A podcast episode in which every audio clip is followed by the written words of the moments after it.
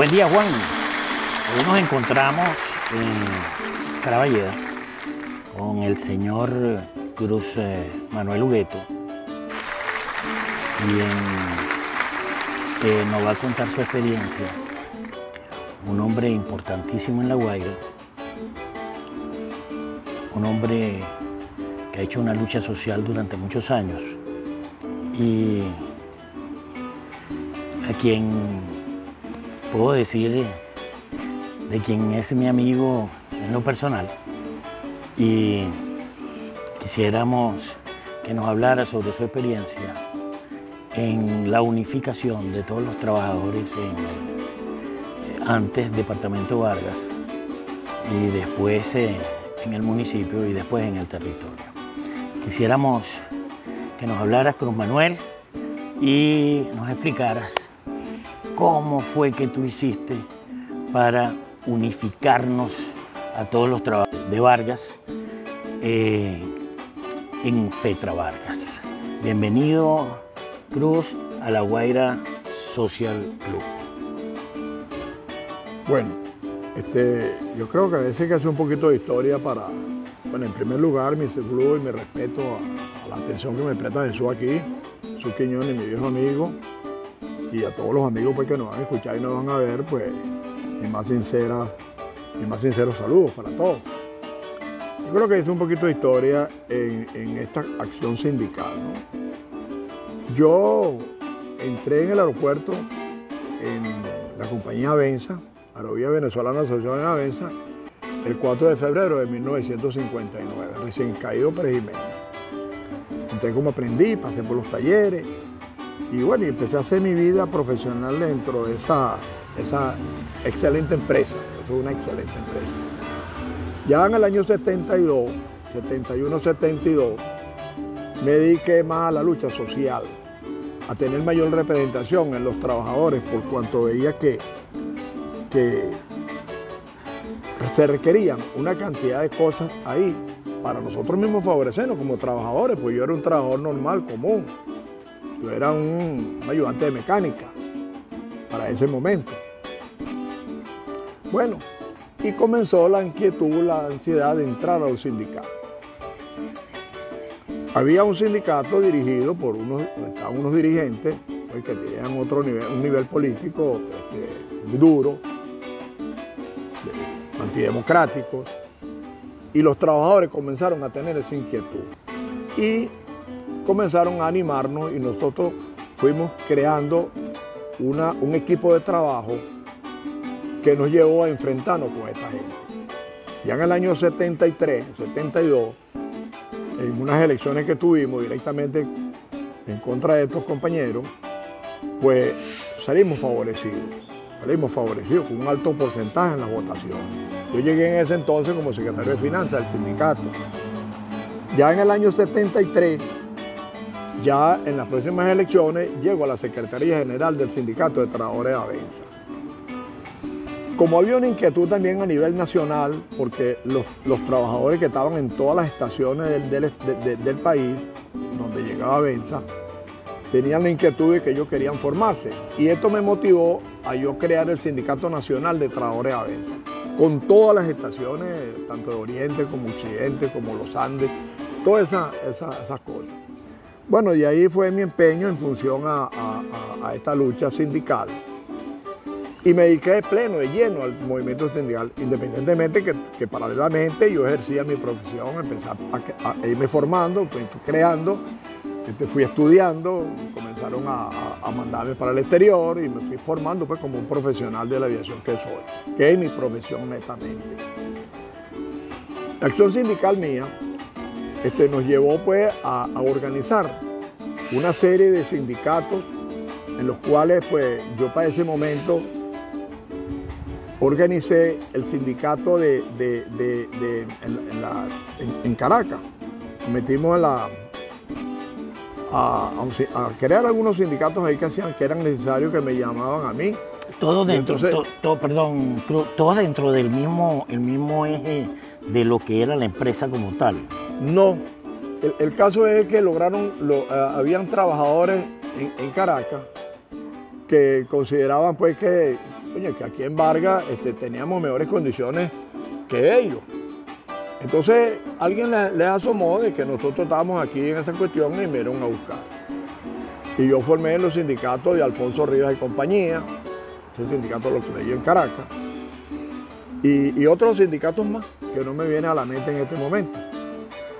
Bueno, seguimos en esa acción sindical, trabajando, y comenzó a meterse ¿no? la inquietud de que nosotros teníamos que crear un movimiento más, más grande, protegido en una federación, en una federación, porque los sindicatos, los poquitos sindicatos que habíamos para ese entonces éramos siete, en los años 70, 80, por ahí. Habíamos muy pocos sindicatos, eran cinco, seis sindicatos. Sí, yo, recuerdo que en ese tiempo eh, los sindicatos que se manejaban en los diferentes ministerios y en las diferentes instituciones se manejaban más en Caracas que, que- que- y que, que en, en- en los diferentes sectores donde, donde funcionaba la empresa, ¿no? Y, y también sé de que, de que eran constituidos como delegaciones a ese sindicato. Y entonces, por supuesto, este, me imagino que, que- que la inquietud era esa, ¿no? Efectivamente, ¿no? Bueno, yo sigo en mi tarea sindical dentro de esa cuestión. Eso que dice Jesús Quiñones es correcto. Eh, eh, en Vargas habíamos contado con los dedos tres, cuatro, cinco sindicatos, porque todo lo demás era lo que para aquel entonces llamaban seccionales. ¿Qué eran las seccionales? Seccionales era un grupo de trabajadores que escogían los sindicatos que funcionaban en el Distrito Federal y Estado Miranda porque eran los que más tomaban en cuenta, los que estaban dentro del Distrito Federal de Estado Miranda. Ya los estados tenían sus sindicaticos y estaban en eso ahí, pero el centro, el centro realmente de acción era el Distrito Federal y el Estado Miranda. Por eso los sindicatos se llamaban Sindicato tal del Distrito Federal y Estado Miranda. Eso- esos compañeros lo que hacían un nombrar en Vargas eran seccionales, agarraban tres, cuatro trabajadores, los metían en un sector y los ponían como que si fueran sindicalistas. Sí, pero eso no, pero no eran sindicatos Eh, eh, realmente. eh, es que yo recuerdo que en Capitanía de Puerto estaba el Negro Quiñones, en, en el Hipostel estaba Mamerto y, y- y- dos compañeros más que no recuerdo su nombre ahorita. Entonces todos estaban así como que, que eran delegados y entonces por supuesto Eran siempre delegados. estaban en la lucha. pues. Pero siempre los recuerdo a ellos como, como pues, yo e- era bastante joven en ese momento y, todo, y no había incursionado todavía en el movimiento sindical ¿no? en ese tiempo. sí, sí. Ya en los ochenta y tantos largos, ya pasé a los 90, ya la inquietud comenzó a crecer, por cuanto la gente venía y me decía, coño Cruz, nosotros queremos, chicos, este, este, organizar un movimiento, ¿vale? Y tal, entonces eh, aquí tampoco había representaciones, había dos dirigentes que tenían contacto directamente con la gente de Caracas. Este, ya yo estaba en esas líneas de, la, de- de la nacional, yo estaba en una federación nacional, la Federación de Trabajadores de Comunicaciones de Venezuela, yo era director del Departamento de Relaciones Internacionales de esa federación nacional. Y desde ahí comencé a crear las bases para poder crear la Federación del Estado Vargas. Porque ustedes creerán que es mentira, pero aquí era un tabú eso. Porque eso lo, eso lo manejaban algunas federaciones, porque no me están nombrando, pues la, Federación Unificada de Trabajadores, la que se hacía llamar así, el del Estado Miranda, controlaba todos los sindicatos que estaban dentro del Estado Miranda y Caracas. Y a Vargas la tenían como una dependencia, porque ellos nunca lograron ponernos seriedad a nosotros, porque nos veíamos como departamento. Exacto, como departamento. Y ya éramos un municipio autónomo, en las cuales ya nosotros teníamos el derecho de consolidarnos, de formarnos, de crear una federación que nos diera un respaldo a todos los trabajadores. Esto, sin embargo, tuvo una cantidad de consecuencias enormes, fuertes, muy duras, que yo me enfrenté, tuvimos enfrentamientos con mucha gente. Y yo logré un gran apoyo para ese entonces, en los años 90, en los años 90, un gran apoyo con un compañero llamado Federico Ramírez León Federico Ramírez que León. fue presidente de la Confederación de Trabajadores de Venezuela. Yo le planteé el caso a él, se lo puse en las manos y él me dijo, Federico, yo creo que los trabajadores tienen una inquietud, los trabajadores quieren, este, se le dé el permiso para las creaciones de sindicatos y de la federación, y Federico me dio luz verde, me dijo, te apoyo, dale eso. Eso trajo... había, había que trabajar mucho como Había para, que para, para mucho. empujar eso, ¿no? Sí. Y que tuvieran de acuerdo eh, eh, Claro. eh, varias personas para que no... sí. Cuando tú dices de permiso, era el apoyo el específicamente. apoyo, por supuesto que es así. Para, para poder organizar eso, porque este, verdad que era bien difícil manejarse con esos sindicatos a nivel nacional. No eran, no- los sindicatos no, el sindicato del Distrito Federal y del Estado Miranda, que lo manejaba un grupito de personas que bueno, que Sí. todavía, todavía andan por ahí. Todavía andan, por ahí, claro, ya no, ya, ya no mucho. No, porque- ya bajaron por una serie de cosas que te lo a Sí, poder exacto. narrar más adelante. Cuando hablo de permiso, no es un permiso exclusivamente, este, dame permiso, Peto. No, no, no, no. Era una conversación que tuve yo con él y me dijo, mira, Cruz, dale curso a eso. porque Él era el presidente de la Confederación de Trabajadores Claro, de Venezuela. claro. No estamos Y- hablando y- de los lochas, ¿no? Y era quien nos unificaba Sí, en ese sentido. es un tremendo dirigente. Y como él habían varios más, Antonio Ríos, eh, Juan José del Pino, eh, Claro. eso es gente de alta calaña. Este, y bueno, el chico me dijo que sí, eso trajo consecuencias de que crearon, se creó una federación que la llamaron Cumbre de los Caracas, en la cual se convocaron a todos los sindicatos de- del, Estado, del, del Distrito Federal y Estado Miranda, fueron esa cantidad de sindicatos eh, para acá, citados ahí, presidente de federaciones, y vino el compañero Federico Ramírez León.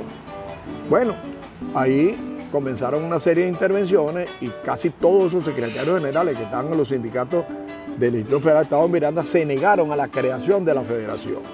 Se negaron a eso.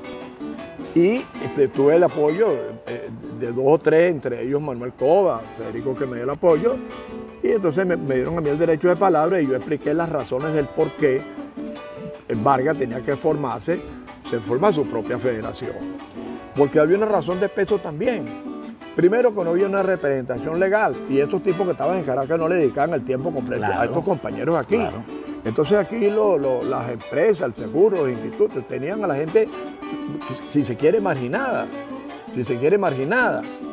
Entonces, bueno, este, en esa cumbre que nosotros tuvimos ahí, este, se me autoriza a mí para crear la federación.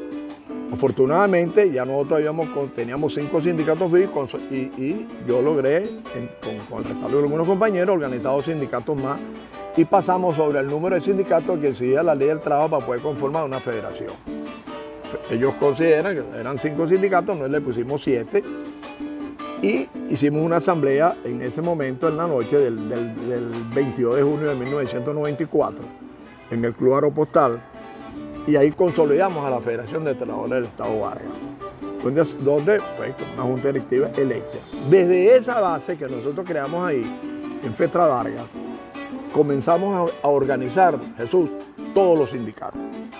Y entre ellos te puedo mencionar varios que, que- que- que colaboré muy directamente porque yo era un, un hombre creyente en eso, pues, que había que darle libertad sindical. Claro, no, y estabas empujando Los eso. trabajadores eh. tienen su autonomía. Así es, Y- y, y como entonces- debía ser. Y la finanza, la finanza que, que, sacaban del Seguro Social, por ejemplo, la agarraba el sindicato de Caracas. Y todas las finanzas que se manejaban aquí en esas seccionales, que habían bastante, no habían varias, porque pues, casi Claro. todo el trabajo tenía una seccional, ese dinero pasaba todo a Caracas y no se le dejaba nada aquí. Claro, lo que, lo que, lo- hay una cosa cierta que también hay que eh, explicarle a la gente, a, lo- a, lo- al- a la ciudadanía, al pueblo en general, es que esa finanza, primero que no es mucho, No, no, no es nada. y segundo, que sirve para que puedan eh, eh, eh, eh, hacer los comunicados, para que le puedan pagar una secretaria, para que para ese tipo de cosas, porque al fin y al cabo, este, cuando tú revisas, eh, a veces, casi todas las veces, las constituciones de los de los de los eh, sindicatos, lo que especifica es el 0.25 del sueldo del trabajador. En este caso, bueno, Sí, sí, o sea, sí. estamos hablando de que si tú sumas mil, son 25 mil bolívares en este caso. O sea, que, que cuando son mil trabajadores en función a, a- a- a- a un millón de bolívares. Es una cosa eh, irrisoria, pero es representativa para, para que el, el sindicato pueda moverse, pueda trabajar, pueda, pueda tener una secretaria, pueda pagar el teléfono, ese tipo de cosas, cosas sencillas. Pues. Claro, claro. Así lo que pasa es que a veces la gente piensa que es otra cosa, No, no, no. Aquí yo no he creído mucho en esa cuestión de que llaman corrupción de sindicatos. Yo pasé toda mi vida, más de 40 años en el movimiento sindical. No creo que, que algún amigo me quiera o no, vaya a decir que yo me corrompí en algún acto. Porque aquí yo no creo mucho en eso de corrupciones sindicales. La- a, a- los sindicatos los corrompen los empresarios, las empresas, las instituciones que dominan capitales. Claro. Son los que corrompen un dirigente Claro. un sindicato, Claro. ofreciéndole edad y una cantidad de cosas y entonces el, el sindi- el sindicalista se agacha y deja pasar la cuestión y, y ese- eso es lo que yo creo ahí. Sí. Y eso que tú dices es una realidad. Aquí esa, esa finanza que hacían para allá era, coño, pues un sindicato tiene un teléfono, un, un teléfono en el momento, una oficinita, pagarle una secretaria, acto social, acto corporativo, eh, donde los sindicatos pudieran moverse, pues, Claro. y hacer su, su fiestecita los primeros de mayo y celebrar con sus trabajadores, con su equipo, que tuvieran Que de hecho casi Eh, todos lo hacíamos. Claro, vale. ¿Verdad? Y, y Eso es eso, eso lamentablemente no se hacía porque todo eso lo podía para allá y, y utilizaban nada más los hombres aquí para moverlo de un lado a otro como si fueran soldados. Así. Esas cuestiones este, no- nos fuimos consolidando, montamos la federación, que nos costó muchísimo montar la federación porque habían intereses políticos que en cierta forma nos impedían que formáramos la federación. Este, y bueno, y una serie de factores que no los voy a nombrar ahora. Los mismos factores dentro, Sí, sí. los internos, porque también hay sindicalistas que también Claro. jugaban que eso no se diera. Entonces, una de las cosas era exactamente en la gran guerra que había Jesús. A ese momento era que la Federación Nacional de Trabajadores, en la que estaba en Caracas, la, la Federación Unificada no permitía, y me, me dijeron a mí en plena asamblea cuando tuvimos nosotros la- la- la- el acto aquí en, en los Caracas, me dijeron, vamos a, a tolerarte la creación de la federación, pero como un brazo de la FUP. Le dije, no, chico. No, no, todo- aquí hay mucha gente capacitada. Así es, y capaz. capaces para esto, chicos. ¿Cómo tú me vas a ofrecer eso a mí? Eres loco, ¿vale? Y entonces, bueno, eh, eh, eh, Ramírez León me dijo, mire, déle curso a sus cosas, si usted tiene a la gente, arme su federación, que tiene la autorización de la Confederación de Trabajadores de Venezuela. Bueno, y así mismo lo hicimos, eso. Empezamos a trabajar en función a eso y comenzamos a organizar una cantidad de sindicatos que llegó el momento que Fetrabarca tuvo 27 sindicatos.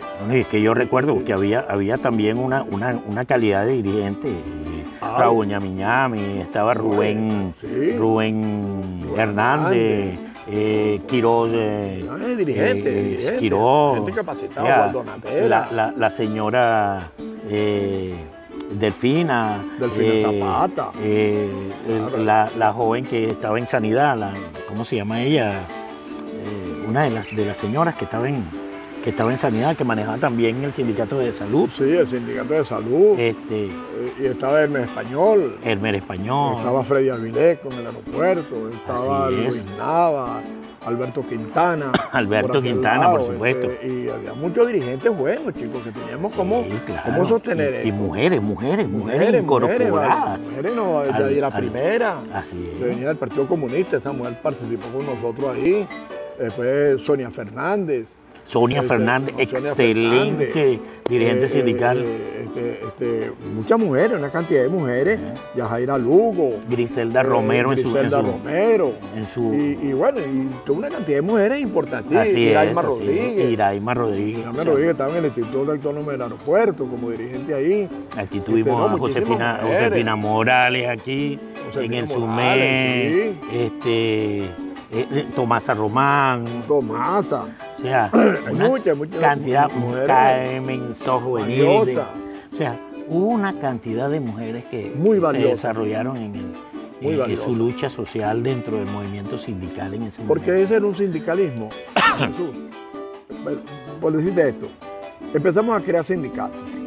Creamos el sindicato del Seguro Social, le quitamos la cuestión de la seccional, no teníamos la autorización del sindicato de Caracas, sin embargo lo hicimos y montamos nuestro sindicato, el sindicato Sutrac de Salud, donde estaba Nieves Laya, un dirigente como Nieves Laya, pues, un hombre con una capacidad Claro. tremenda, chicos. Claro. Armamos el sindicato de Marrio, de Catering del Caribe, hicimos Catering del Caribe, el de Marrio, creamos el sindicato de Aguas, creamos sindicato Sabempe, este, el sindicato de obreros educacionales. Luis Pinto. Claro, sí, que empezamos a crear una cantidad de Carlos. sindicatos que, que lo fortalecimos, que llegamos hasta un número de, de, de- de- de 26 sindicatos en la federación. Así. Lo que pasaba es que estos, estos señores, que yo no, yo no voy a hablar que fueron egoísmo, sino que ellos creían que iban a perder su, su liderazgo. Este, si se creaba un sindicato aquí, se le- le quitaban fuerza a ellos. Y eso era una necesidad muy grande. Eso era una necesidad que, que el interés nunca fue ese. El interés es que una región que estaban haciendo como municipio y que, y que, había en, proyecciones frente a la creación del territorio. Este, oye, teníamos que crecer. Tú fuiste parte de ese, de ese empuje también. Sí, cómo no. Fetra Vargas cumplió muchas funciones aquí. Fetra Vargas, es más, cuando aquí se creó la cuestión de la autopista, que, trajeron una empresa mexicana para, para este, cambiaron la, dirección de, la, autopista Caracas-La Guaira, crearon una empresa llamada Mexican. Mexical, sí, exactamente. Mexical. Esa empresa comenzó a poner tarifas y una cantidad de cuestiones y entonces este, en relación a los transportistas nos llamaron a nosotros y dijeron que ellos no estaban de acuerdo porque no se favorecían y le cobraban una cantidad de dinero por los pasajes, una cantidad de cosas y logramos paralizar todo.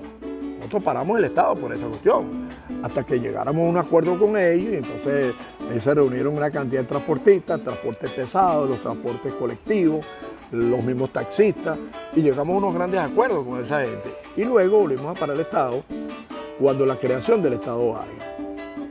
Fetra Vargas encabezó ese movimiento y paralizamos el Estado porque esas eran nuestras grandes aspiraciones. Pues. el Estado Vargas. Crearlo. Porque ya nosotros eh, eh, teníamos la capacidad para eso. Teníamos el puerto, el primer puerto de, de la República, teníamos el primer aeropuerto de la República, teníamos unas aduanas increíbles tenemos un movimiento ya activo dentro de eso. Sí, un movimiento comercial. Y, que, aplicarse en la justicia social. Sí, y, que era un movimiento comercial que, que, era el, el, primero o el segundo de, Venezuela. Entonces, teníamos los dos mayores empleados, empleadores de Vargas era tanto el puerto como el aeropuerto. Claro, claro. Entonces, este, era un egoísmo mantener esa, esa, mantenerse pues bajo, bajo, bajo el criterio de los señores que estaban arriba de Caracas.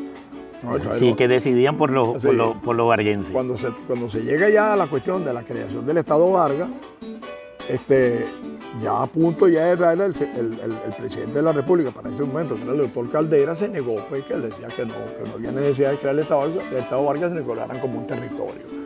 Nosotros paralizamos el Estado, paralizamos el Estado, fuimos a una huelga general aquí en Vargas, y entonces el presidente Caldera, yo no voy a decir que fue por eso que firmó la eh, Bueno, esto fue todo un compendio, una medida, porque hubo, había en ese momento mucha gente organizándose en función a eso, y unos manejaban la parte política para, para, poder desarrollar ese tipo de actividad y, y otros manejaban. Aquí todo el mundo tenía una trinchera de lucha para que, para que esto se diera. Los, partidos políticos, los empresarios, los sindicatos, todos nos sumamos a esa Todos organizados en función. Y, y que se considera el, Estado Vargas.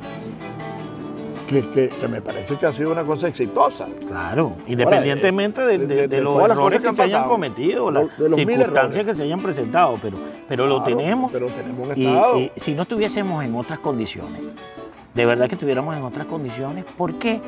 Porque este, los recursos que pudieron o pueden entrar a, Vargas, bueno, se hubiesen ido para otro lado y lamentablemente ese poquito que entra, con ese poquito es que arreglan algunas cosas que, están, que, que tú ves arregladas por ahí, del resto.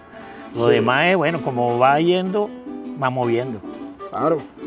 Bueno, todas esas cosas que, fueron sucediendo para ese entonces, pues aquí las cosas comenzaron a moverse rápido. No creas, llegó un momento de que, no hubo tanta actividad como entre los 80 90, pero a partir de los 90 la cuestión fue, dura para todos nosotros. Claro, claro. Y comenzamos a armar un movimiento sindical sólido este, que respondía a los intereses de los trabajadores, el respaldo total hacia todos los sindicatos. Este, lamentablemente, con una modificación sobre la ley del trabajo, cuando entra eh, eh, eh, el, el nuevo gobierno este, se llama la Quinta República, se comienza, se violenta la ley y comienza a crearse una cantidad de paralelismo sindical cuando la ley prohibía eso. Sí, eso, eso, eso hace, eso hace, eso hace que, se pierdan los, los eh, esfuerzos. Los esfuerzos. Se pierden los esfuerzos porque este, cuando ya hay dos, tres, cuatro, cinco sindicatos dentro de una empresa o de una institución, se pierden los esfuerzos. Porque eh, eh, recuerden, recuerden, que el, problema, el problema no es administrarlo dentro de cinco sindicatos. El problema es resolver, el, resolverlo como uno solo. Uno que eh, tenga de verdad la vocación para poder resolver esos asuntos. Entonces, fíjate, yo, yo, yo eh, revisaba pues que, hace muchos años el movimiento sindical empezó como a prepararse, este, a hacer, hacer eh, planteamientos y, y planteamientos con programas este, de desarrollo, de, progreso, y, lo iba planteando poco a poco en las instituciones, en las empresas, como para que se fueran desarrollando. Yo creo que eso es, bueno, porque mientras se desarrolle en la empresa donde tú estás, este, tú sabes que vas a ser un trabajador beneficiado. Pues. Eso es, correcto, así lo pienso yo, y ese fue mi norte de un principio. Si yo daño lo que, el, el que está produciendo, el que está empleando, ya estoy acabando con la empresa, estoy acabando con el trabajador. Porque si tú no respaldas y apoyas a esa empresa para que esa empresa produzca más de lo que... Buscarle sacarle el mayor esfuerzo a una empresa, eso favorece exclusivamente no solamente al empresario, sino que te, favorece al trabajador. Por cuanto a las discusiones de los contratos colectivos, tú tienes un mayor margen de acción, donde tú puedes exigir mayores reivindicaciones. Porque una empresa débil, debilitada, eh, agonizada, porque los sindicatos, hay sindicatos que a veces apretan tanto que ahorcan y matan la gallina en los huevos. Claro, así mismo es. En esas condiciones uno no puede. Yo siempre he pensado, chicos, de que eh, yo pensé mucho en esa cuestión, por eso yo, yo fui, Jesús, el primer orador de orden en el primero de mayo que se dio aquí en Vargas, en el año 91. La Cámara Municipal me invitó, yo fui como, como orador de orden. Yo en, mi oratoria en ese momento di una cantidad de cosas que de repente a algunos les, satisfizo y a otros no. Pero yo sí pienso que, la, y, aquí lo tengo hasta escrito, le digo que la mejor manera de conservar el empleo es esforzándose en mantener una empresa sana y competitiva. Si tú no tienes una empresa competitiva, tú no estás ayudando en nada a tus representados, en nada lo ayudas, hermano. Y, señalo ahí que ellos, desde luego, se requiere con toda la fuerza de trabajo orientar el entusiasmo para realizar tareas con el mayor profesionalismo y calidad. Yo supongo que, eh, eh, que, además de respetar la dignidad y el trabajo de las personas para poder exigir respeto a nuestra propia dignidad como trabajadores, manteniéndonos permanentemente alerta en defensa de las reivindicaciones alcanzadas y procurando. Es que yo, yo, pienso, Cruz, fíjate, eh, yo pienso lo que tú estás diciendo ahorita es lo que debe hacer todo dirigente sindical. Y, que el patrón, el patrón realmente que quiere su empresa o su institución, tiene que bajarle dos y entender lo que está sucediendo. Porque cuando un trabajador te protesta, tú tienes que ponerle atención, porque él no le está protestando al que vende chicha en la esquina, le está protestando a quien él le, le paga, quien es su, su, patrón. Y, con respecto a lo que tú acabas de comentar, fíjate, yo le decía a un compañero en estos días que no puede ser que, que el alcalde coloque a gente en las direcciones y esa gente en las direcciones, cuando llega, somete al mismo trabajador y le, le dice, por ejemplo, los que trabajan, los que trabajan en rentas municipales, todo el que llegaba a rentas municipales, le decía que todos ahí eran ladrones, todos eran bandidos, porque eran las quejas que habían afuera. Entonces cuando tú agarras a un trabajador y le dices que él es un bandido, y tú no lo sancionas por ser bandido, entonces tú eres tan bandido como esos bandidos que funcionan allí. Así es. ¿Por qué? Porque todos son bandidos. Bueno, entonces, bueno, tienes que sancionarlo. Y tienes que sancionarlo justo, con justicia. Pero tú no puedes seguir diciendo de que todos son bandidos porque entonces todos tus trabajadores son bandidos. Entonces no puedes generalizar. Así es. No entonces, no, porque es que yo vengo a, que bailen joropo. O sea, ¿qué es eso?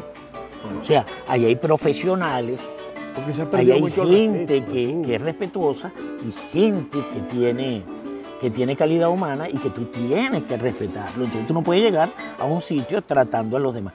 Usted va a resolver un problema en la alcaldía del municipio de Vargas y no lo dejan pasar de la puerta. Usted no puede hablar con el que maneja industria y comercio porque ese señor que está en la puerta o que es un director no lo deja pasar a resolver su problema, a que alguien le diga cómo debe resolver su problema. Usted va a la gobernación a solicitarle o a decirle al gobernador que está sucediendo algo con las aguas negras en el sector tal y usted no lo dejan pasar de la puerta.